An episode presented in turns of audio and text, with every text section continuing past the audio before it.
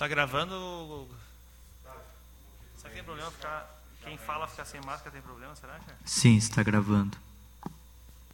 Não, fazer com máscara mesmo. Cadória, tu fala pelo sindicato aí.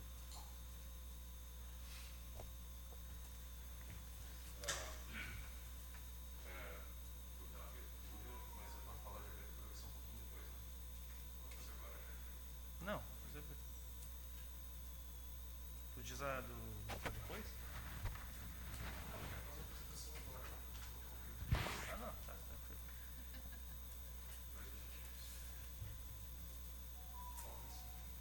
Pessoal, então nós estamos formalizando hoje aqui uma, a primeira reunião de trabalho da Frente Parlamentar em Defesa das Estatais e do Serviço Público.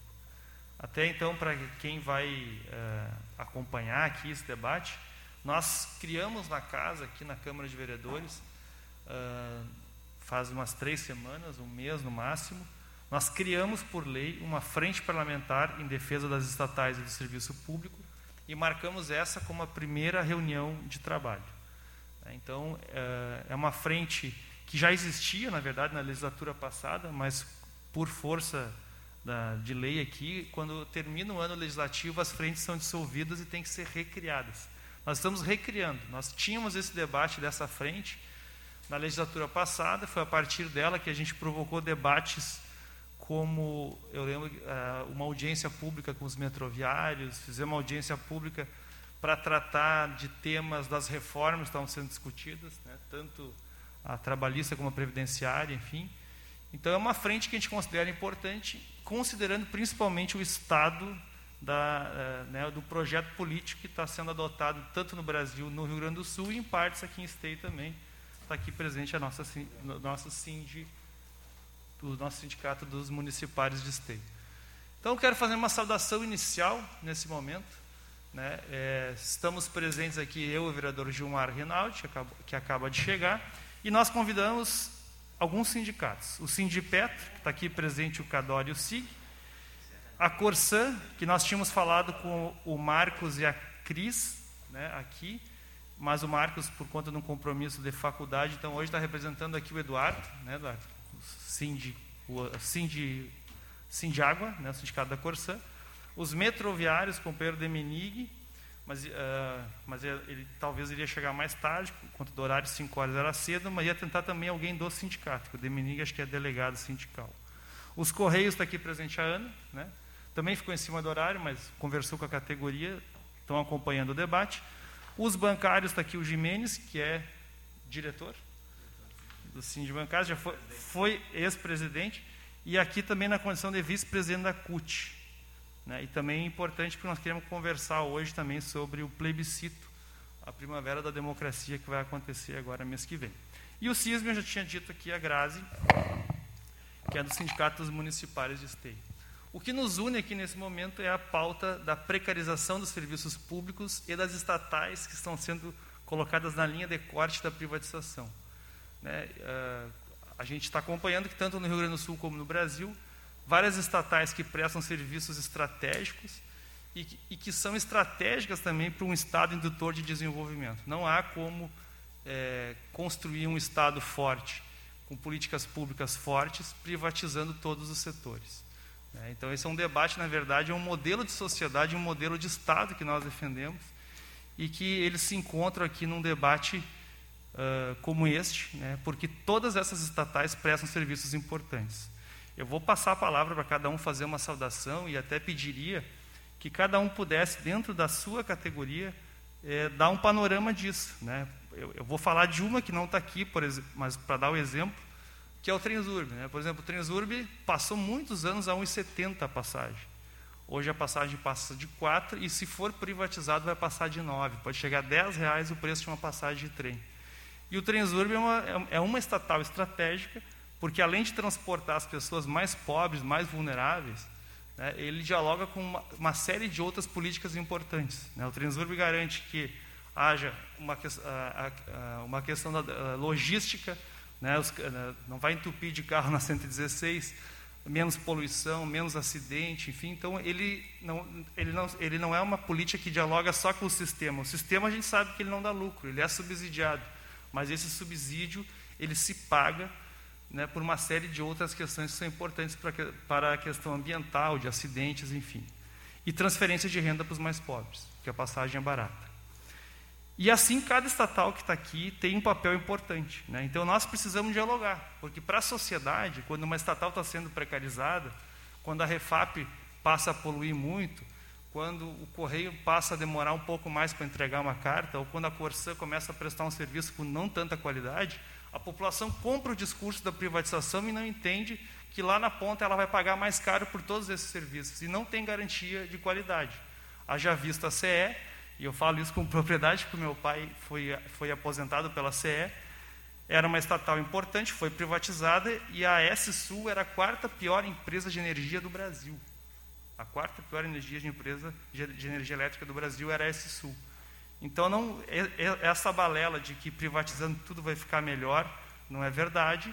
E também os preços, a tarifa sempre sobe. Isso, então, nós temos que fazer esse debate com a sociedade. Para isso, nós estamos, a partir dessa frente, propondo uma série de estratégias para fazer esse debate, que são os encaminhamentos que a gente quer tirar hoje, no final da reunião. Então, eu passo a palavra agora para cada um aqui, fazer uma saudação e dar uma contextualizada, né? Como está a sua categoria, em que pé tá as, as privatizações, os investimentos dentro da sua estatal, e a gente ter um panorama né, geral aqui. Mas começando aqui pelo protocolo, para o vereador Gilmar aqui, que é o nosso colega, fazer uma saudação, Gilmar.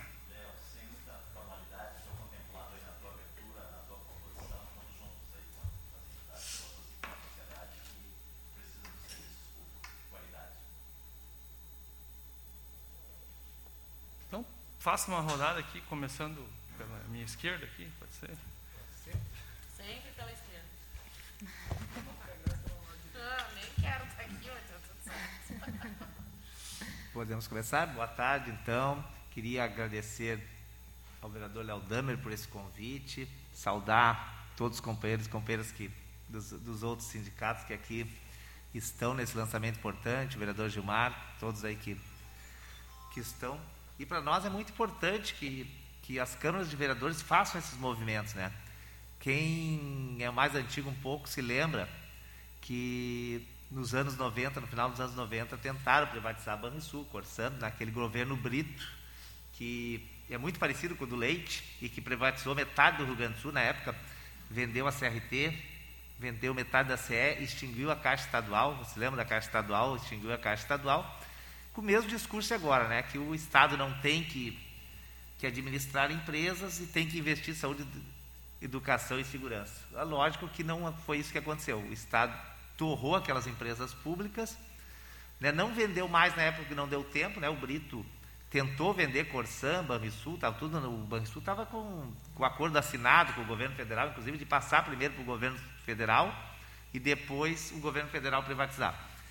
Né? Nós, na época, fizemos uma grande luta já em defesa das empresas públicas que sobraram na época, Banrisul, Corsan, CS, RM, Sulgás, Procergs, e mantivemos. Uh, e mantivemos por, também pela conjuntura, porque o Olívio Dutra, né, um banrisulense, por sinal, um, um funcionário do Banrisul, ex-presidente do CID Bancários, ganhou a eleição uh, e não privatizou essas empresas, pelo contrário, começou a fortalecê-las de novo.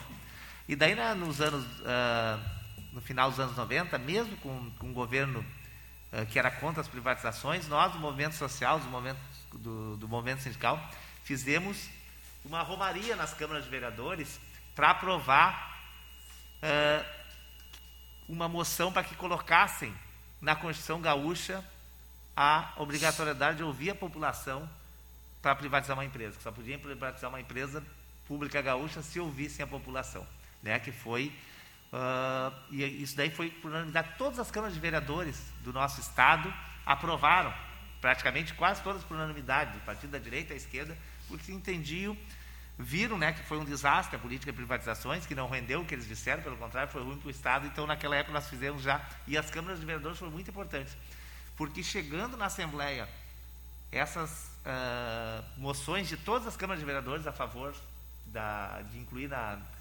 na Constituição esse artigo, né, esse, esse artigo que era do. essa emenda, essa PEC que era do deputado Vieira da Cunha, na época do PDT, foi aprovado por unanimidade na, na Assembleia Legislativa. Vocês veem, para aprovar alguma coisa por unanimidade na Assembleia Legislativa é difícil, mas foi porque, como tinha todas as câmaras de vereadores, que é a base dos deputados, né, vereadores, prefeitos, né, defendendo o Banrisul, Corsã, CE, tudo, a gente acabou conseguindo aprovar. E até esse ano até esse ano, a gente tinha na Constituição, então, a garantia que para privatizar tinha que. E isso ajudou a manter o Banrisul, né, já que eu estou aqui falando pelo Banrisul, a manter o Banrisul nesses anos. Apesar de que não precisava disso, né? Se olhar o histórico do Banrisul, o Banrisul é um banco lucrativo, né, que sempre deu lucro, um banco que bancariza o Estado do Rio Grande do Sul, uh, mais de 400 milhões, uh, mais de 400 mil pessoas uh, tem conta do Banrisul, quase 400, não, mais, eu, eu me enganei o número agora, mais de 400 mil pessoas têm conta no Banrisul, 107 cidades só tem banco por causa do Banrisul, porque se não tivesse Banrisul não teria nenhuma agência bancária, porque você sabe que os grandes bancos privados não se interessam em ter agência numa cidade pequena, onde o, o lucro é pequeno, porque o banco privado só se interessa pelo lucro e não pelo desenvolvimento da região, da cidade, né? Então essas cidades não teriam comerciante não teria onde depositar o dinheiro no fim do dia, não teria onde fazer a sua aplicação financeira se não fosse em outras cidades, né? Então, o Banrisul, todo, todo ano ele dá dividendos para o governo do Estado, só não dá mais porque metade das ações foram vendidas. E vocês notem só uma, uma, uma coisa que é importante ver. Além de tudo isso, ah, né, nós conseguimos manter o Banrisul lá nos anos 2000, 98, quando o Olívio ganhou. Em 2006, a IEDA ganhou. E daí, como não tinha, uh, digamos, força política para privatizar o Banrisul, ela vendeu 49% das ações. Por 1 bilhão e 200. Dizendo que era um grande negócio, né? 1 bilhão e 200 para botar no... Com a mentira que aquele dinheiro ia ser criado um fundo previdenciário porque tinha crise no IP, na previdência dos funcionários do Sul. E esse 1 bilhão e 200 era para isso. Venderam venderam os 49% de ações, o, o, Estado embolsou 1 bilhão e 200, que não foi para esse fundo, foi para o Caixa Único depois, esse fundo sumiu, né, foi para o Caixa Único, para a IEDA fazer campanha política para tentar a sua reeleição, felizmente não se reelegeu. E a prova de que esse foi um mau negócio, que de 2006 para cá, o Banrisul passou de dividendos muito mais que esse 1 bilhão e 200, passou 4 bilhões para o Estado, sendo que só tinha 51% das ações, se tivesse os 100% que tinha antes, teria passado muito mais. Então, a venda das ações ela foi maléfica para o Estado a médio e longo prazo. Né? Só no momento da venda que parecia importante. Né? Ah, o Estado botou 1 bilhão e 200 na, na conta, mas a médio e longo prazo é uma conta de que não tem sentido. Né? Então, isso mostra, outra coisa, agricultura familiar, o próprio esporte, os dois maiores times do Rio Grande do Sul e mais outros são financiados pelo Banrisul, quando os municípios, o Estado ficam em dificuldades financeiras, quem, quem ajuda para pagar o 13 terceiro dos funcionários públicos, né, as tarifas mais baixas, uh, os financiamentos vai todos aqui no Estado são no Banrisul. E é por isso que os grandes bancos privados querem comprar o Banrisul. Se não fosse um banco, um ativo importante, um banco que desse lucro, o Santander não estava reunindo com o Leite, né, o Bradesco e tal, ninguém queria, porque no fundo o Banrisul é uma pedra no sapato dos grandes bancos, porque o Banrisul é o maior banco aqui no estado. Tem um cartão de crédito que é muito forte, que é o Banco Compras, que faz também concorrência para todos os grandes bancos. E isso tudo mostra que a política de privatização do Banrisul, ela não, não, não se sustenta do ponto de vista lógico. Até para, para a lógica neoliberal, né, não tem sentido tu vender algo que dá lucro, né, que não que não tem porquê. A única explicação para a privatização do Banco é ideológica, porque quer entregar um banco da lucro para os seus parceiros do sistema financeiro nacional e internacional. Né? O que fizeram, eu dei o um exemplo antes, conversando, fizeram com o Meridional. Né? Você se lembra, o Meridional era um banco federal gaúcho, empregava mais de 11 mil gaúchos, foi privatizado, né? com o dinheiro do Proes, um banco brasileiro, Bozano e Sims, comprou como testa de ferro, enxugou, vendeu tudo e depois repassou para o Santander, que é um banco espanhol. Hoje, todo o lucro que o Santander tem no Brasil, ele investe na Espanha e não no Brasil. Meridional era um banco que todo o lucro que tinha era investido aqui no Rio Grande do Sul mesmo. E mais, desses 11 mil funcionários que tinha no, no Meridional, no Rio Grande do Sul, hoje tem 500 do Santander. Quer dizer que 10.500 famílias perderam emprego na época. Então, o que, que resultou de bom para o Rio Grande do Sul a venda do Meridional? Outra coisa que eu sempre cito como exemplo. Ah, eu fui num debate na Assembleia Legislativa, na Comissão de, de Finanças, Economia e Finanças, sobre a privatização. E daí o Novo, né, o pessoal do Novo lá que defende a privatização, falando assim, olha, se fosse tão bom privatizar e fosse trazer esses benefícios, os estados que venderam seus bancos na década de 90, por aí, Rio de Janeiro vendeu o Banesp, São Paulo o Banespa, Minas o Benjo, Paraná o Banestado, estariam muito melhor. Na época que eu fui no debate, o Rio de Janeiro estava pedindo lá arrego para o governo federal, porque era um dos estados que estava mais endividado, e não tinha instrumento de crédito, porque o Banrisul, além de tudo, era um instrumento de crédito. Numa crise econômica, um governo que tem um instrumento de crédito para ajudar no desenvolvimento, no fomento da economia, é importantíssimo. Porque em alguns governos, como no governo Livre Dutra, usaram o Banrisul para fomentar a agricultura familiar, para fomentar setores que dão, que geram mais empregos, que geram mais uh, uh, renda para a população gaúcha. Então, tu pode usar um banco como esse, inclusive, para fomentar projetos que vão desenvolver o Estado. Então, o instrumento de crédito, se não tiver um, um Banco Sul, tu vai ter que usar só os bancos federais, Caixa, Banco do Brasil ou bancos privados. Então, uh, para não me alongar muito, mas esse debate do Banrisul, é como eu disse, não tem lógica a privatização do Banrisul do ponto de vista nem capitalista, só do ponto de vista lógico para entregar para os seus parceiros o banco, que o Banrisul continua sendo um fundamental para o Estado e numa crise econômica mais ainda. Por isso que a gente continua e por isso que 70% da população em qualquer pesquisa é contrária à venda do Banrisul e por isso que o governo e a Assembleia Legislativa acabaram, através da PEC 280, com a necessidade de ouvir o povo para privatizar as empresas públicas. Se ouvisse o povo, mas eu vou falar melhor disso depois na, na hora do plebiscito, se ouvisse o povo, não privatizaria nenhuma dessas empresas. Obrigado. Vou saudar aqui o Demenique, que é metroviário. Já tinha anunciado aqui que nós tínhamos feito contato com vocês também. Estamos numa rodada de saudação aqui, tá, Demenique? Seguindo pela esquerda aqui. Então tá. A Ana dos Correios. Boa noite a todos. É, gostaria de pedir desculpa que eu não estou muito habituada a falar em público e estou aqui somente representando a minha categoria. Não faço parte de nenhum sindicato e nem mesmo de algum partido. Venho aqui apenas pelo amor à minha, à minha classe que tem sido hostilizada e muito. Em setembro de 2004, eu entrei nessa empresa que se chama Correios e que era a segunda instituição mais é, confiável depois da família brasileira. Essa era a frase que a gente ouvia. E como uma lástima aqui diante de todos, hoje nós estamos sendo hostilizados né, durante as entregas, num balcão de entrega, como eu tenho atendido, pelos nossos clientes que, não fugindo muito da sua razão, estão sendo mal atendidos. E de forma assim que a gente não tem nem como tirar a razão deles porque isso foi muito trabalhado pelo atual governo, né, que deu à nossa empresa como promessa de campanha para privatização. Hoje o nosso é, ministro da Comunicação está gastando 10 milhões né, numa campanha para vender nossa empresa. E ele esqueceu que em 2004, quando entrei nessa empresa, nós éramos 120 mil funcionários e hoje estamos em 98 mil. Trabalhando dobrado, doente. Nós tivemos 200 óbitos pelo Covid, a mídia não ficou sabendo. Nós tivemos grupo de risco que veio numa fração inversa ao nosso trabalho, porque o SEDEX se avolumou, né?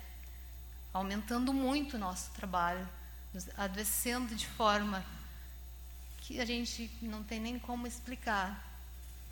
E a gente está sofrendo demais, não só com doenças dentro da nossa empresa, como a utilização desse cliente que está insatisfeito e a gente não tira a razão, como também é, famílias que, estão sofrendo, como colegas que perderam todos os seus direitos nesse último nosso dissídio, Colegas que recebiam auxílio para filhos especiais perderam. Nós ficamos com a CLT limpa, que nós trocávamos por um salário, infelizmente, muito baixo, por direitos que a gente adquiriu ao longo dos anos, e hoje foi arrancado de nós e nós ficamos apenas com salários baixos. E eh, hoje a gente tem que trabalhar numa empresa sucateada, numa empresa que não tem recursos humanos e nem materiais mais, e não temos nenhuma condição de atender este público que nos pede um atendimento né, de qualidade, mas infelizmente a culpa não é do carteira, são a frase de praxe que a gente tem dito. Eu lamento muito por isso. Eu venho em nome né, da nossa categoria e eu queria um espaço aqui para pedir para a comunidade né, a compreensão de todos, porque isso é uma questão política, isso não é culpa do carteiro. Uma empresa de 358 anos ela não se desfaz assim tão rápido. Era uma instituição confiável, era uma instituição de trabalho e ela não está sendo competitiva neste momento, ela não está alcançando o que o cliente espera de propósito. Tem uma campanha milionária para ser vendida, ela é promessa de campanha e tudo isso foi estudado para que acontecesse. E tem família sofrendo, tem cliente do outro lado esperando. E tudo que eu posso vir aqui, sem bandeira, né, sem partido, sem sindicato por trás, mas não tenho nada contra todas essas bandeiras. Eu só venho em nome dos meus colegas que estão sofrendo pedir para que a comunidade também lembre que os Correios está em todas as cidades do Brasil, com a capilaridade imensa, né? e que vocês também serão atingidos. Enquanto não chegar em vocês, talvez vocês não compreendam totalmente. Mas vai chegar um momento que vocês não terão o balcão cidadão, onde se faz um CPF. Lá naquela cidade do interior, que talvez para nós aqui não faça diferença, mas terão famílias que não terão. Que para eles é o banco deles, é onde faz o CPF do seu filho, onde eles têm o único acesso à cidade maior, que chega inclusive o medicamento deles. Então eu gostaria muito, e desculpa a minha maneira de falar, que ela é, é visceral e um pouco tosca, porque eu nunca falei em público, mas são 17 anos de uma empresa onde eu criei três filhos sozinha e que eu dizia que ela era minha segunda mãe porque era com quem eu podia comparar. Porque ela me dava estrutura, me dava plano de saúde. E hoje, foi tudo arrancado da gente. E a gente trocava por um salário baixo. E hoje a gente não tem mais nem saúde para continuar lutando para permanecer. E a gente não consegue atender esses clientes e ainda estamos sendo chamados de preguiçosos na rua. Então eu peço a compreensão antes que isso afete vocês também negativamente, porque serão atingidos, como dizem, Ninguém vai vir fazer favor para nós. O SEDEX hoje está sendo cobrado em reais, mas quem comprar provavelmente vai cobrar em dólar amanhã depois. Ninguém vem fazer favor para a gente. Né? Porque se estrangeiro comprar, ele não vai cobrar em, real, em reais. E eu não vou me alongar mais, até porque tenho uma certa dificuldade de fala. E só peço desculpa por alguns equívocos. Né? E agradeço a oportunidade que vocês me deram. Falou muito bem. Falaste muito bem. Então, gente, vamos seguir a saudação. Só é, não porque algumas pessoas têm compromisso. A gente combinou de tocar reunião alguma hora, até umas seis, seis e pouco. Então, eu vou pedir só para nessa fase da saudação a gente né, dar os relatos rápidos para a gente poder fazer os encaminhamentos no final, tá? Então, Eduardo Corsan.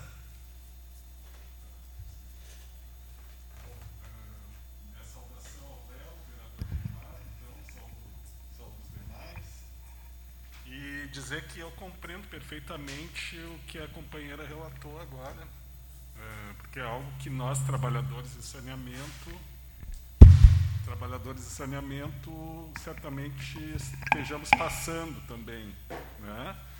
É, tudo às custas de um capricho do nosso governador Eduardo Leite, que resolve, é, atendendo aos seus próprios caprichos, como disse eu, eh, tudo em função de um sonho de se tornar presidente da República, atender o mercado financeiro e entregar uma empresa lucrativa que no ano passado deu mais 400 milhões de, de lucro, esse ano tende a alcançar mais de 700 milhões ao, caixa, ao, ao governo do Estado. E simplesmente privatizar. Privatizar algo que dá, sempre deu certo, que há mais de 55 anos vem prestando um bom serviço à população, né, apesar de problemas pontuais, né, vereador Léo, que, que ocorrem naturalmente nas cidades, mas que, obviamente, não deixariam de acontecer com uma empresa privada, caso viesse. E isso já se mostrou em muitos lugares do mundo onde foi feita a privatização, no saneamento especificamente, onde os estados acabaram re, eh, restatizando serviços, em função péssimo, da péssima qualidade dos serviços que foram prestados ne, nesse, nessas privatizações.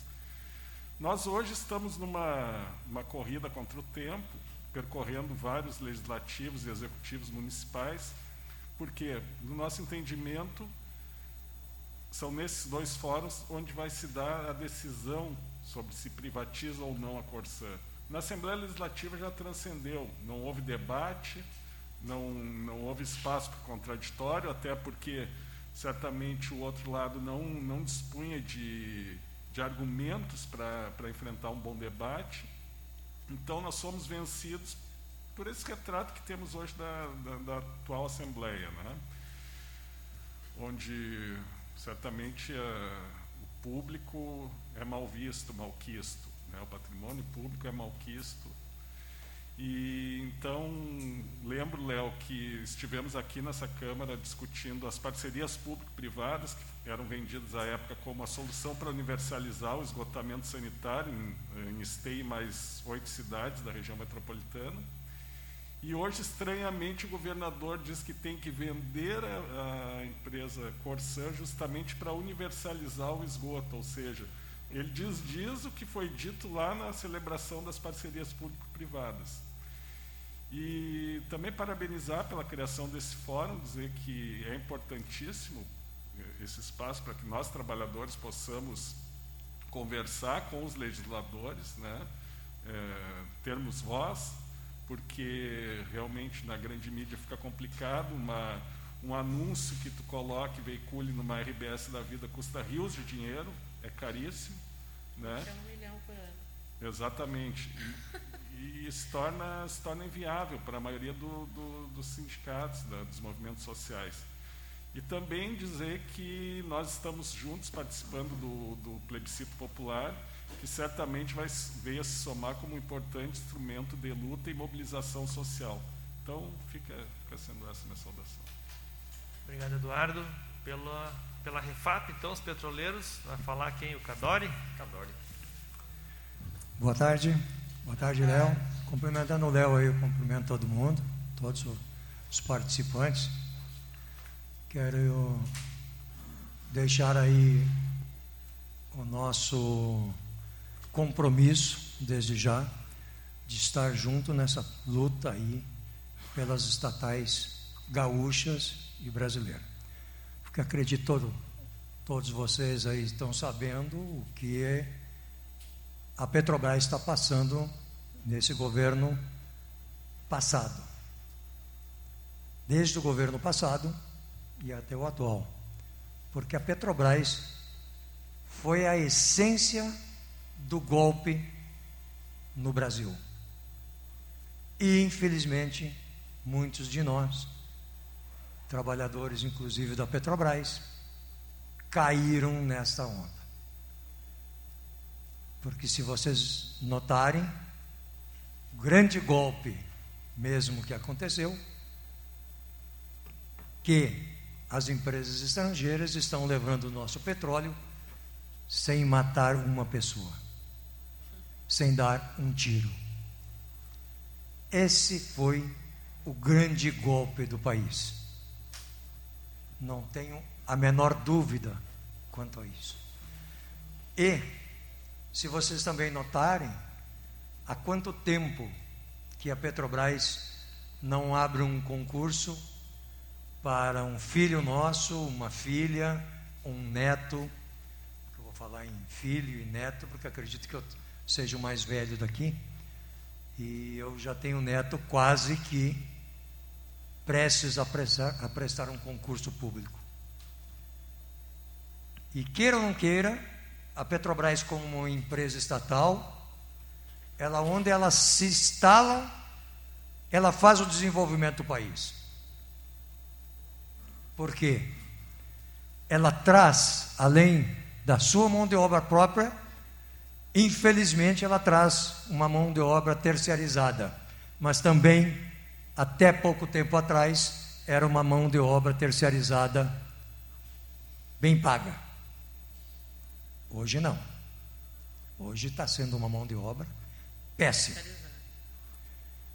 E infelizmente, novamente eu volto a insistir que colegas nossos, trabalhadores, de todas, de todo o ramo, foram para a rua bater panela pedindo a saída do governo dos trabalhadores. E hoje e hoje nós estamos pagando isso. Então, nós temos que fazer uma reflexão, nós como trabalhadores. Estamos fazendo isso dentro da refinaria. Ontem, eu não vou, não vou meter, não vou nem falar muito aqui, mas ontem foi um dia de uma discussão 24 horas. Foram 24 horas de discussão e 8 horas de votação. Por coisas que estão acontecendo neste governo. E se, por uma causa, as refinarias que estão colocadas à venda, sendo que uma já foi efetivado o negócio, que foi a refinaria Landolfo Alves, em, em Mataripe, na Bahia, se nós não conseguirmos o ano que vem mudarmos o governo e buscarmos tudo de volta, o preço dos combustíveis vão dobrar do que está hoje. Podem ter certeza disso, companheiros. E muitas refinarias, como é o caso da Refap, dependendo do comprador, ficará com 30 ou 40 pessoas utilizando somente os tanques para fazer o transbordo do combustível importado. Ou seja, a mão de obra foi para o saco. Então, companheiros, tenho certeza que a minha direção está junto com, com, a, com toda essa aí na, nessa frente de luta pela defesa das companhias estatais. Obrigado, Cadore. Então, o SIG está contemplado, né? SIG, junto. Então, Lemenig, um relato aí, uma, uma saudação, relato pelos metroviários. Só puxa, Domenico, só puxa ali, estão gravando, então fica registrada a fala aí. Oi. Bom, é, saúdo todos os presentes, né, em especial nossos vereadores, né, pela iniciativa do evento. E eu sou metroviário já, quase 30 e poucos anos, 37 anos. E já passamos por várias questões de, de que, que nos levou à greve para defender direitos. Né? adquiridos. E na vida hoje, e isso já foi é, discutido a nível de categoria, nunca a categoria atravessou uma, uma vamos dizer assim, uma, uma, um, um momento político né, que nós estamos atravessando agora. É, mas nós tivemos também agora, na, em maio, a, o nosso. O no, é, é, é para. Agora me ocorreu, foi em março, foi para. Para nós escolhermos a diretoria do nosso de metrô. Aí teve, foram, esse ano, houve uma coisa que nunca tinha acontecido. Teve quatro chapas escritas, uma coisa que não havia ocorrido. Até então a gente não sabia por quê. Uma novidade de 30 e poucos anos sempre estava polarizado. Aliás, nos primeiros anos, os primeiros 12 anos, nunca teve polarizado. Simplesmente se fazia uma reunião, havia consenso, simplesmente se contemplava as forças que, tinham alguma proposta, enfim e tal, e que representava algum grupo de, né, de trabalhadores e a gente ia tocando. Aí depois, lá para os 20 e poucos anos, aí se começou a polarizar. E agora, esse ano passado, teve quatro chapas. Agora em março. E até ouvi agora aqui falar, acho que foi o, o Cadrone, que teve chapa que estava defendendo a privatização, por incrível que pareça. Eu trago isso aqui porque Chapa do é, é patrão. fato. Chapa do patrão. Chapa do patrão. Certo? Que é uma coisa para nós que foi é, uma coisa abissal. Né? Bom, quanto à, à questão da, da, da disputa, ganhou o sindicato que já estava, ganhou. Eu, a- eu tive, eu estava numa chapa que também não ganhou. Mas a, a chapa que ganhou na- no segundo turno a gente, a gente até não teve segundo turno, a gente apoiou ela incondicionalmente quando viu que poderia a outra a gente sentiu que os outros estavam se reunindo. Então a gente se agregou àquela política nossa antiga e velha de fazer sindicato. Bom, feito isso, aí essa, essa diretoria, né, diretoria sindical, foi procurar a empresa para tratar dos assuntos do, do, do Acordo Coletivo de Trabalho Anual, que é o dissídio. E nós, e nós fomos surpreendidos com, com quatro, quatro cortes de, de, de, de itens, é, itens trabalhistas que a gente havia eh, conseguido. E é de acordo, não, não faz parte da, da, da CLT. Aí eles tiraram três. Uma era tinha uma questão da, na marcação de férias, tinha- a empresa tinha que reconhecer a, a folga, tinha que ser sempre da folga, ou se de, fosse de interesse do trabalhador, né? Então que ah, terminasse a- as férias e depois viesse a folga, sempre tendo os, os dias de folga junto a férias para beneficiar mais tempo, enfim. Aí esses recuaram, mas estava como é, é uma cláusula né, do, do, do- do acordo que eles recuaram. E a outra, a outra seria a questão do de não ter o de não repassar a inflação do período agora, né? Do período aquisitivo do, do ano passado. E também não renovar as escalas nossas, umas escalas boas que a gente tem, principalmente escalas que a gente usa na que trabalha em campo, né? Tem uma escala que sempre é, melhor, as pessoas sempre estão mais tranquilas para as adversidades.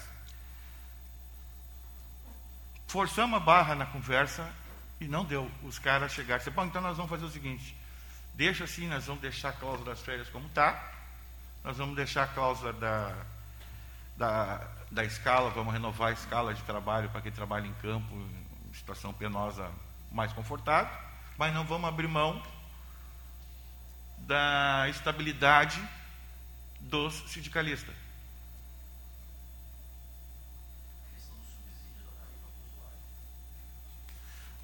Hoje, eu não sei precisar, por isso que eu- mas é, até um ano passado, o subsídio, da, o subsídio da, da- do, do Tesouro Nacional, né, do governo, era em torno de 48%. Mas isso até é menos que mais, mais atrás de um ano, uns três, três anos, quatro. Porque influenciou muito a pandemia agora. Então, a- a- por conta da pandemia, nós tivemos uma retração de usuários de uso do trem. E foi significativa. Ela saiu de 2 mil dia para 700 e poucas, 900 e poucas pessoas nas primeiras semanas aí da, da, da, da pandemia. É A- Aí agora está voltando, mas ela estabilizou. Ela estabilizou, ah, o fluxo de usuários hoje estabilizou em torno de, eu não sei, mas não, não em torno de 45% do que era antigamente as demandas. Né? 40%. Aí o Ainda tem uma defasagem de 60% hoje no dia a dia.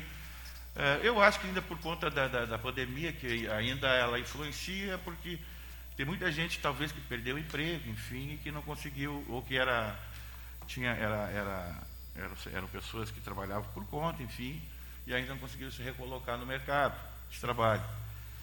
E, e outra coisa também que eu acho interessante falar, que também ouvi falar aqui, eu acho que dela, que os, os planos de saúde Os planos de saúde já vêm sendo atacados também nos nossos acordos há um bom tempo. Eu lembro que nós entramos na empresa, nós tínhamos o nós tinha o subsídio total da, do plano hospitalar, internação, é, ambulatorial e clínico, né? Depois, lá de uns cinco anos, aí nós passamos a pagar até 30% do valor de cada salário base de, de cada funcionário. A Era- nossa categoria já paga 50%. Hoje, Hoje já está pagando 50% É. e, a, a maioria dos profissionais já se Isso. desvincularam. exatamente. É, desculpa é, Não, interromper tua fala, mas para colaborar com a tua fala. É, não, Jorge. A maioria da- dos profissionais da área da saúde se, se desvincularam por quê? Porque a empresa faz um jogo dos dois lados.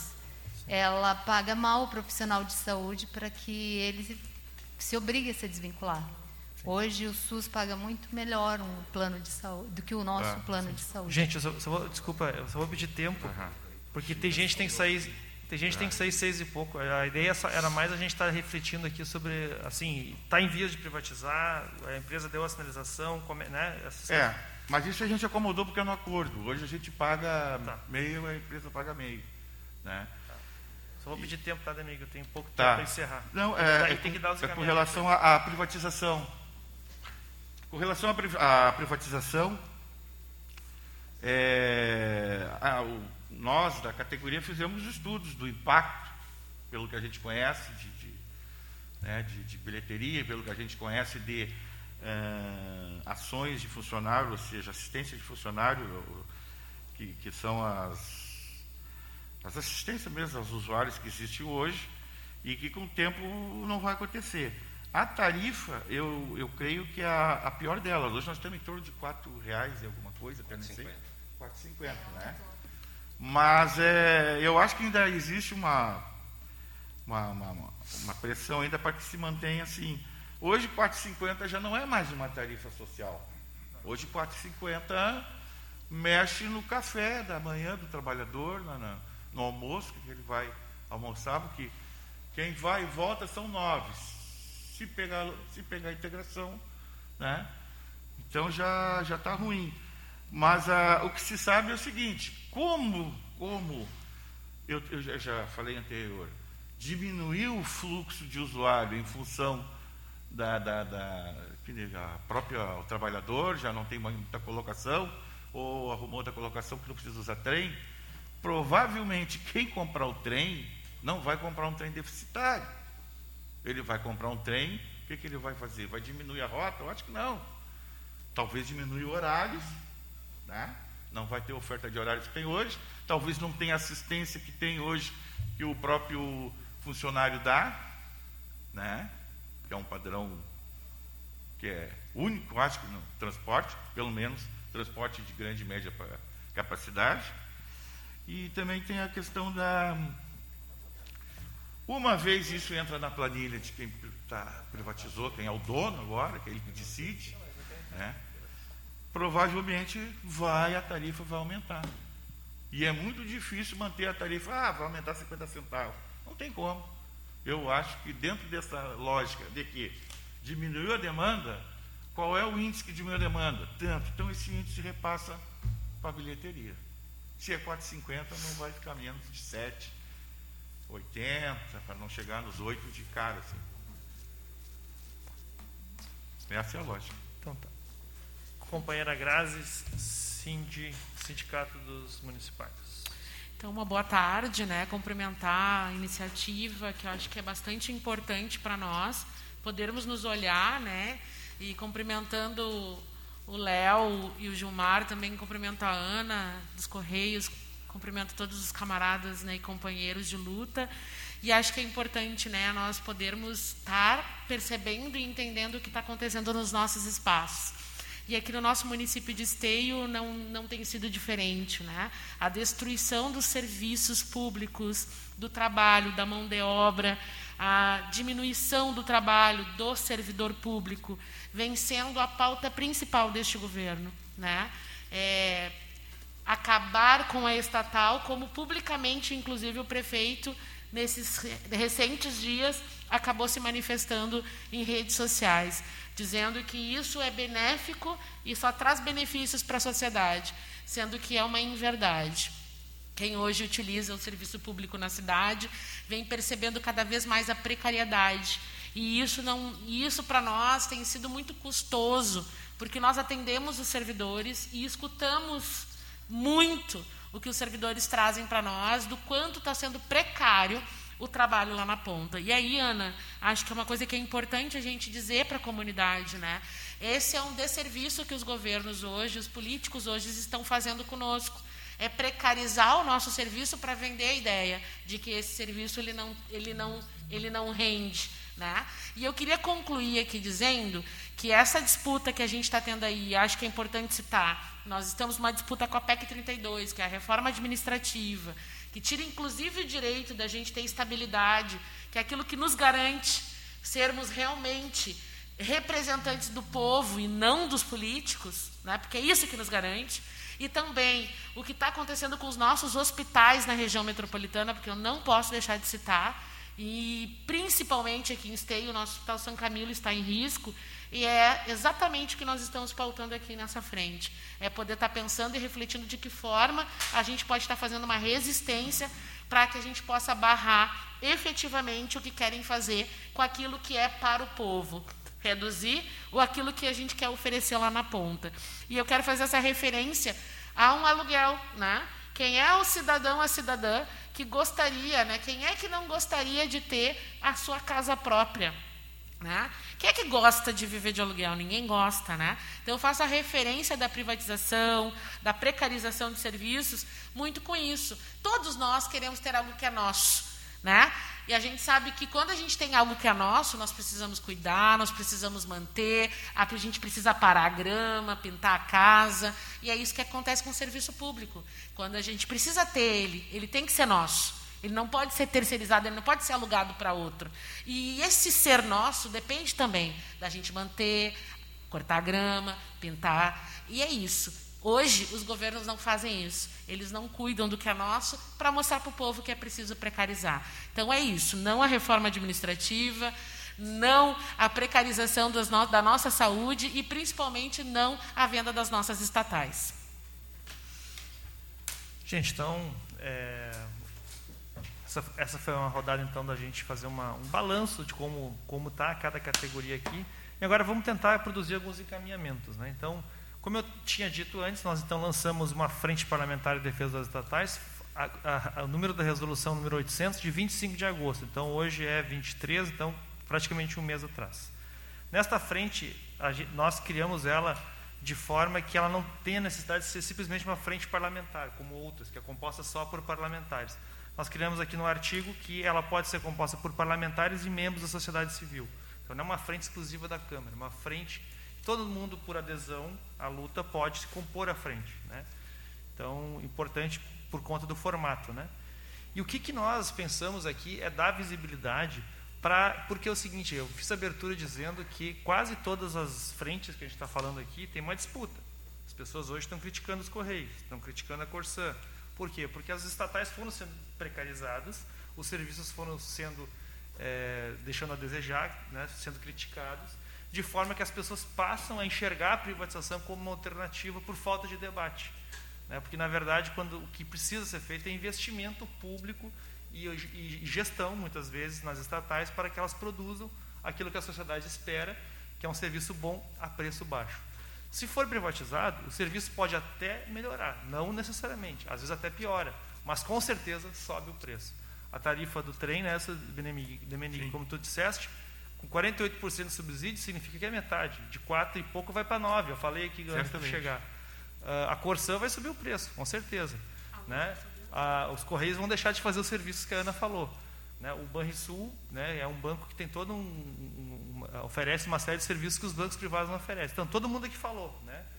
Uh, a, a Grazi fez menção aqui, uma coisa que vai ter amanhã, é importante citar. Uh, estão tirando 85% do recurso do nosso hospital, que é 100% SUS. Estão tirando os hospitais 100% SUS para jogar nos privados e, nos e nas filantropias, nada contra. Mas não tira dinheiro do público para botar no privado. Arruma uma outra linha de crédito, né? essa é a nossa disputa. Então, na verdade, só que nós temos que ganhar a sociedade. E para ganhar a sociedade, nós precisamos fazer, criar instrumentos. Então, como nós queremos usar este instrumento? Vou usar o exemplo da Corsã, que é a primeira estatal que a gente já pegou e fez um planejamento aqui com o Marcos e a Cris, e o Eduardo está aqui hoje. A Corsã vai usar, vai semana que vem visitar a Comissão de Saneamento e Habitação da Câmara, vão, vão visitar e vão trazer uma carta que a, que a Corsã produziu para todas as câmaras, mostrando que esse debate não basta ter autorização legislativa que foi agora promulgada, homologada pelo governador Eduardo Leite. Precisa passar, porque nossos contratos municipais, né, Eduardo, foram, foram feitos com a Corsã. Nós temos um contrato de 35 anos com a Corsã, não com a nova empresa privada que vai vir. Tem cláusulas que mostram que esse contrato terá que ser rompido e feito um novo contrato. Então, o debate da privatização também passa pelas câmaras municipais. Então, a, categoria quer vir visitar os vereadores, vão usar a tribuna na hora da sessão por 10 minutos falando para né, o, o plenário aqui. E nós estamos querendo produzir também, eu vou consultar a presidente, a presidência da casa aqui, uh, lives, debates públicos, trazer alguém que possa falar pela Corsã e fazer um debate público, uma live, um debate, porque assim, a gente está numa pandemia, né? A gente está aqui hoje reunido só em representações, porque a gente não, nem pode usar muito o plenário, poderia ter pouca gente aqui. Então, para a gente ganhar a rua, ganhar a sociedade, nós vamos ter que produzir boas lives, bons debates de internet, usar as sessões da Câmara para isso. Então, é a semana que vem a gente pretende, a Corsã, usar o espaço da comissão, usar o, a, o, a, o púlpito, ali, o plenário, na hora da. Aliás, a tribuna. Púlpito é coisa de igreja. A tribuna, na hora da sessão, e produzir uma live, explicando por que, que se privatizar vai subir o preço.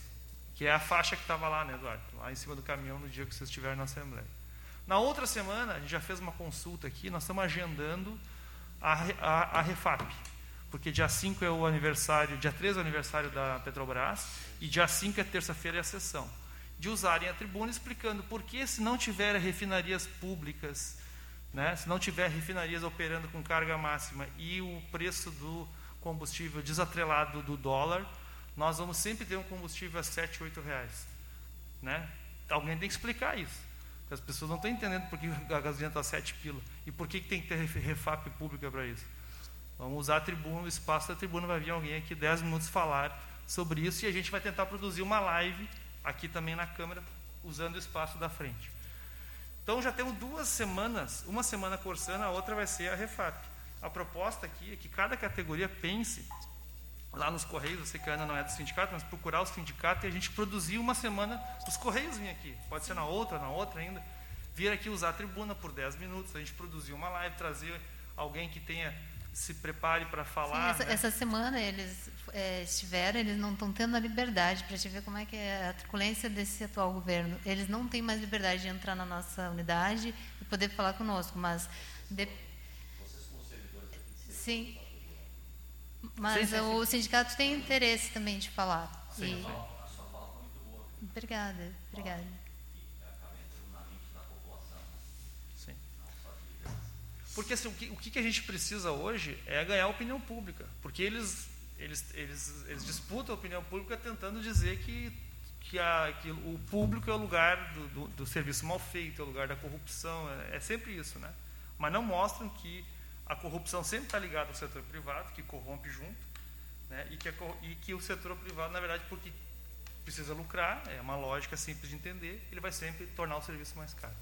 Mas, enfim, importante para nós é usar esses espaços dessa frente, mas né, da Câmara, para fazer bons debates. É isso que a gente está querendo propor hoje para as categorias. Então, nós já temos duas semanas agendadas, né, uma Corsa, outra Refap. A ideia é que a gente possa, viu, Demenigue, por falar lá com, com o Sindimetrô, com os, com os companheiros do, dos Correios, é, e aqui também, né, os bancários. E a Grazi já, já vive aqui dentro mas a gente produzia algumas ações. Né? Então é isso. E por fim, esse é meu encaminhamento, né? e por fim eu queria que o, o Jimenez falasse, porque por conta da retirada da, do, do, da Constituição do Estado, da previsão do plebiscito para privatizar as estatais, Banrisul e Corsã, e, e Proceres, uh, o, o, o, governador, o governo, né, o governador da Assembleia Legislativa disse a população não vai participar desse processo. Mas nós, de forma não institucional, não pelo governo, as, as centrais sindicais, os sindicatos estão produzindo um plebiscito popular, que é a Primavera da Democracia, que já foi lançada, alguns aqui estão acompanhando isso. E a ideia é que cada município possa haver uma mobilização para isso. Então, embora essa aqui é uma frente da Câmara, e está se organizando comitês, né, comitês locais, né, que a gente pudesse aqui, já que é uma articulação de sindicatos, também é, entender a proposta e poder agregar. O SIG pediu uma palavra antes, não sei. Não, só queria, até de repente, até para contribuir com a, com a tua intervenção, é, lembrar que o que é estatal é de Estado, não é de governo.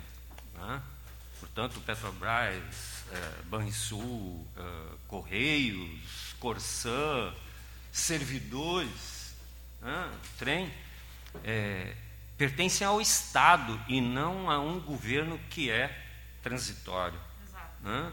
É, e lembrando também que é, essas entidades, essas instituições públicas, elas vão aos rincões mais distantes para levar o gole d'água lá para o cidadão que fez a ocupação, o correio vai lá e entrega a correspondência, o banco é o associado, e eu fui um dos agraciados, porque ainda no tempo da Caixa Estadual eu pude comprar minha casa financiada. Então, só para contribuir com esse detalhe, para a gente entender o quanto é importante. Comigo agora, Léo? Tá, gente, assim, ó, sobre o plebiscito. Ah, o uh, que, que aconteceu? Uh, nós fomos vendo um ataque organizado às empresas estatais, que não foi só no Rio Grande do Sul, como o Léo citou, né, que a gente viu que tinha um ataque né, à privatização da CE, que foi aquela forma vergonhosa ali, vender a CE por 100 mil reais, que não compra uma casa em Porto Alegre, né, nem, nem no bairro de periferia, né? Uh, e tinha aquele ataque, mas a gente viu que tinha isso também a nível federal, né, com empresas gaúchas que tem aqui no Rio Grande do Sul, como a Petrobras, o metrô, os Correios, tinha a Eletrobras, tinha várias, no governo federal tem 100 empresas na lista de privatização, tinha a nível municipal, em várias cidades, Porto Alegre, por exemplo, está já aprovada na Câmara a, a, privatização da Carris, que foi algum tempo atrás considerada a melhor empresa de transporte coletivo do Brasil, agora está sucateada e está aprovada a venda, tinha ameaça no, na Procemp e no DEMAI. E o governo do Estado aqui no Rio Grande do Sul, como disse o Léo Dano, tinha rasgado a Constituição junto com a Assembleia, porque o artigo 2 da, da, da Constituição do Estado era o único artigo de iniciativa popular, vejam só. De toda a nossa Constituição estadual, o único artigo que tinha havido de iniciativa popular, que eu contei aqui antes, que foi aquela movimentação que o povo gaúcho fez e os sindicatos, todo mundo fez junto às câmaras de vereadores, aos prefeitos e ao povo, o único artigo de, de iniciativa popular era aquele artigo 2 que garantia que para privatizar tinha que consultar o verdadeiro dono, porque, como disse o SIG, não é o governante plantão o dono das empresas, e sim o Estado, em última instância, o povo. Né? Então, o povo tinha que ser consultado para ver se vendia o que, o que era dele. E como o governo fez isso aqui no Rio Grande do Sul, rasgou, nós começamos a pensar em alternativas para fazer essa discussão política, já que o governo se negava. Porque o que, seria o plebiscito? O plebiscito oficial seria tempo igual na TV, na rádio, nos jornais, para o governo e para quem defende a privatização dizer por que queriam privatizar e para nós dizermos por que, que as empresas públicas são importantes e por que, que era ruim e a população ia definir. Então, nós, como nos tirar essa, essa possibilidade, tirar do povo gaúcho isso, nós começamos a pensar e daí surgiu lá na, na, na CUT uh, essa ideia do plebiscito popular, baseado no, na história já, porque nós já fizemos plebiscito, que é mais antigo, se lembra do plebiscito da ALCA, né, contra a entrada do Brasil na ALCA, o plebiscito da Vale do Rio Doce, o plebiscito da dívida externa. Então a gente tive essa ideia. Como a gente tem um fórum das centrais, que reúne toda terça, que todas as centrais sindicais se reúnem, que organizam atos, como já organizaram contra a reforma da Previdência, contra todas essas questões, nós propusemos lá no Fórum das Centrais e tinha também sido criada uma frente de defesa das estatais, que incluía empresas municipais, estaduais e federais. Inclusive, tem companheiros do metrô, da direção do sindicato que participam do fórum, dos Correios, lá, até falei para ela, conheço Alexandre e outros lá que, que participam de todos os sindicatos, da, da Petrobras, coisa e tal. Daí nós também apresentamos essa proposta no, no, na Frente de Defesa Estatais, foi aprovada numa plenária com mais de 200 pessoas, e daí nós criamos o plebiscito popular sobre as privatizações. Qual é a intenção do plebiscito popular? É fazer o que o governo não fez, fazer o um debate político sobre as privatizações.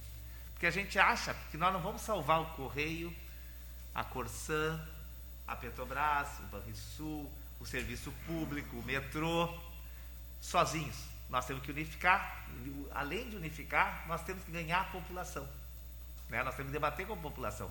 Porque isso que o Cid falou agora, que ah, se privatizar a água, né, aquele que lá, o gole lá da pessoa que tem tarifa subsidiada, lá no, no rincão, né, que ganha pouco, não vai ter, porque a água vai ser que nem está a gasolina agora para este mercado, né? Que só quem tem dinheiro pode comprar. Então a água vai ser só para quem tem, vai ser uma, uma mercadoria, algo que é essencial à vida vai ser uma mercadoria. Então, né, o correio, tudo que, que a companheira aqui disse que vai faltar, porque as empresas públicas, todas elas têm subsídios. Esses subsídios é, e, e tem isenção tributária, isso não vai estar nas privadas. Então já vai subir a tarifa automaticamente. Então, esse debate todo da importância de cada estatal, do que ela representa e por que é ruim privatizar, o plebiscito popular nos propõe, nos possibilita fazer isso. Então, nós tiramos isso, lançamos o plebiscito popular faz dois meses, numa reunião com mais de 400 pessoas, virtual, que tinha representação de mais de 100 entidades. Nós conseguimos até agora reunir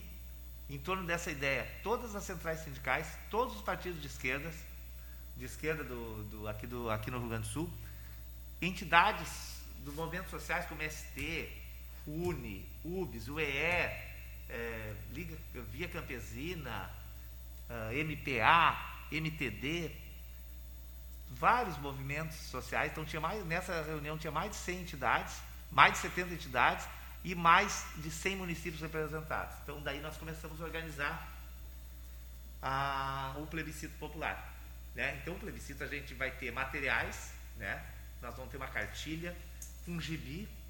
Não sei se vocês já viram aquele gibi da reforma administrativa, tu que é do serviço público deve ter visto, da família Silva, nós vamos fazer o igual do plebiscito popular, falando de cada empresa, a importância de cada empresa, com historinha bem simples para a população entender o que, que vai perder com a privatização do Banco tudo. Vamos fazer cartilhas, vamos fazer panfletos, banners, tudo. Então, tem uma organização nesse plebiscito para isso. E começamos montando no, no Comitê Estadual uma comissão de comunicação que, que elabora esses materiais, uma, uma comissão de finanças, nós temos que arrecadar dinheiro para fazer tudo isso, uma comissão de mobilização, que é a que está fomentando a criação de comitês, como disse o Léo, a nossa intenção era ampliar, espraiar, como diria o Olívio, por todo o estado. Então nós criamos primeiro, conseguimos criar 27 comitês estaduais, regionais pelos 27 colégios do Rio Grande do Sul. E agora esses comitês estaduais estão tentando incentivar a criação de comitês municipais. Né? Porque né, tem o estadual, time lá da região da Serra, mas agora está sendo criado sábado, eu vou lá para criar o que vai ter a, a, fundação do de Caxias, e assim vai indo. Né? De cidades também. Então nós estamos ampliando aqui em Porto Alegre também nós fizemos da Delta do Jacuí, agora estamos incentivando, Viamão vai fazer o seu, vários estão fazendo. Então, a ideia é que tenha muita organização. O plebiscito vai acontecer de 16 a 24 de outubro, por isso, como é na primavera, nós estamos chamando de primavera da democracia, como eles não querem a democracia, nós queremos. Né? Nós criamos também uma comissão pedagógica para dar formação para quem vai fazer o plebiscito, vai pegar o voto, vai discutir com a população e não tem muita informação sobre as empresas, se quiser saber. Já estamos na terceira, agora sábado vai ter a terceira uh, reunião de formação pelo Zoom, né? Então pode escrever todo mundo e lá vai ter gente que, que, que, que dá uma, digamos, uma formação básica para as pessoas saberem a importância da Petrobras, a importância dos Correios, a importância do, da Corsan e aí por mais do metrô, e a pessoa saber essa discussão que disse o Cid da questão do Estado, que, por que então, o plebiscito, no nosso entendimento, vai fazer as pessoas discutirem que Estado querem. Isso é importante, inclusive, para a eleição do ano que vem. Por que, que eu digo para a eleição do ano que vem? Porque nós só tivemos a PEC 280 aprovada porque a maioria dos deputados na Assembleia Legislativa eram de direita e eram a favor da privatização. Se o povo tivesse votado em deputados que eram contra a privatização, né, que tivesse, não teria acontecido isso. O governo era um governo privatista, como é o governo federal, como é a maioria dos deputados e senadores do, né, que estão aprovando aí a privatização do Correio, da Eletrobras. Então, essa discussão de Estado, que tipo de Estado é, e daí na plebiscito cabe inclusive a reforma administrativa. Porque a reforma administrativa tem a mesma lógica do plebiscito. É uma lógica neoliberal de que não precisa ter serviço público de qualidade, não precisa ter empresa pública, não precisa ter investimento público. A mesma lógica que fez a PEC da morte, né, que congela os investimentos públicos num país desigual como o nosso por 20 anos. Então, essas discussões todas, elas cabem dentro do plebiscito popular, porque é o modelo de Estado que eles querem, né? porque para eles tanto faz uh, quem precisa de serviço público de qualidade e de investimento público, é o povo, eles estão um pouco ligando para o povo, eles, a burguesia que sustenta, sustenta esses governos, eles têm saúde privada, tem segurança privada, tem educação privada, então para eles, né, serviço público não é importante, né, como disse a companheira ali. Então nós queremos fazer no plebiscito toda essa discussão e tudo isso vai estar nos materiais. Então a ideia é que ele seja híbrido para pegar o máximo de votos. Então assim vai ter um, um programa que depois eu até mandei pro, algumas coisas para o Léo que, que a gente pode um dia também apresentar uma plataforma de Cidim que ela vai ser um programa que então vai, vai proporcionar o voto virtual, né, por causa da pandemia e para as categorias que usam mais a tecnologia e vai ter também o voto, vai, ser, vai ter também o voto em urna, o voto em papel, com lista, coisa e tal. Para que as pessoas também, aquelas comunidades rurais, por exemplo, o pessoal do MST, tudo reclamaram, ó, aqui não, não rola voto virtual, voto virtual entendeu? Comunidades periféricas da, da, né, das, das cidades, que o pessoal tem mais dificuldade de internet, às vezes nem tem acesso, tudo, então nós vamos ter uh, o voto em, uh, em urna de papel, normal de cédula, e o voto virtual. E vão ter esse debate. Então, agora que está saindo os materiais, e agora, até o dia 16, a gente tem que pegar esses materiais e conversar com a população, para que a população entenda o que está em jogo e vote. Porque esse plebiscito, ah, ele não é oficial. Sim, mas se nós tivermos, que nem a ALCA teve aqui, a ALCA só no Rio Grande do Sul teve mais de 700 mil votos. Que era em torno de 10% do eleitorado gaúcho na. Isso é uma pressão sobre os deputados, sobre, sobre sobre governo de ver que a população está discutindo isso. E outra, quantas mais pessoas a gente ganhar para esse debate, elas vão ser importantes para levar adiante essa discussão da importância da, das empresas públicas, do serviço público, da importância do Estado para o Brasil né, pro, e para o nosso Estado. Então, nós achamos que o plebiscito é uma, é uma ferramenta potente, uma ferramenta importante de conscientização, de discussão, para a população entender, porque senão a população vai acabar como disse a companheira, o governo federal está gastando 10 milhões numa campanha para justificar a privatização dos Correios. As pessoas olham aquela propagandinha bonita e daqui a pouco acham que, que é verdade, que é melhor vender mesmo. O governo vai investir em educação, saúde e segurança, você sabe que não vai. Mas quem vê a propaganda, se não tiver o contraponto, não vai. Então o plebiscito é essa ideia, da gente fazer um grande debate com a sociedade sobre as empresas estatais, sobre a sua importância, sobre o serviço público, sobre o Estado que nós queremos e consagrar com uma grande votação. Nós queremos ter uma grande votação e para isso precisamos da ajuda de todos os militantes. Né? Então, os partidos estão se mobilizando. Agora começou, como eu disse, vários convites para lançar comitê. Eu fui convidado, eu só eu já fui convidado sábado para estar em Caxias. Na semana que vem vou estar em Cachoeira do Sul. Em vários lugares a gente está indo e tem várias pessoas na coordenação do comitê viajando, andando para a gente fomentar esse debate. Então, acho que é um debate importante. Nós queríamos contar aí com a, com a ajuda da companheirada também, porque eu acho que não só para salvar as estatais, mas para a gente conscientizar um pouco a população da importância de tudo isso.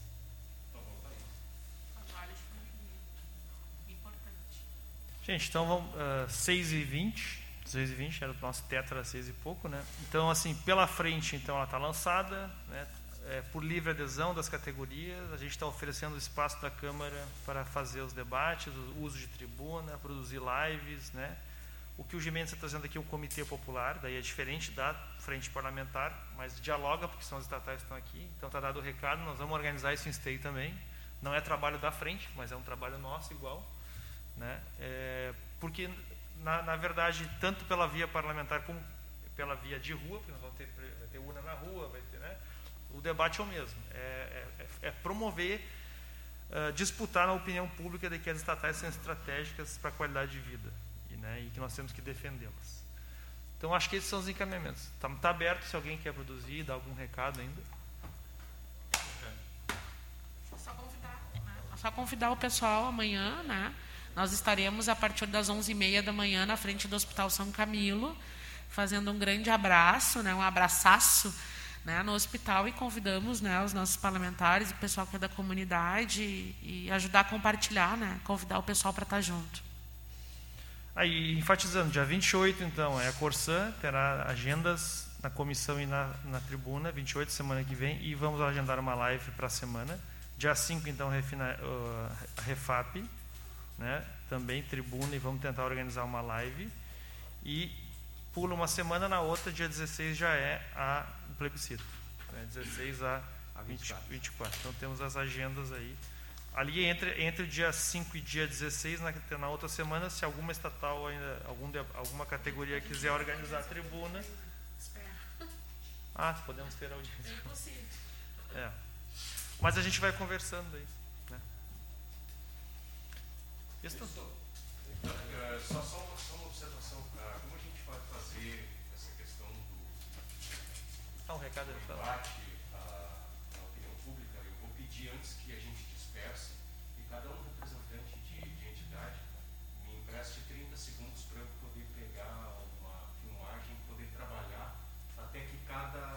Sim, a, sim, sim. Acho que é fazer um vídeo de lançamento da frente. A ideia é que cada um pudesse dar um recado de 30 segundos ali para o Charles, a saída, ou ajusta aqui. Ah, a importância. Aqui, isso. Só fazer um, um- um vídeo ali dizendo por que está integrando a frente, qual a importância da estatal, por que que é importante a porção pública, o correio. Né? Dá um recado de 30 segundos. né? Acho que é, é isso, né, Charles? Isso, isso. Pode ser?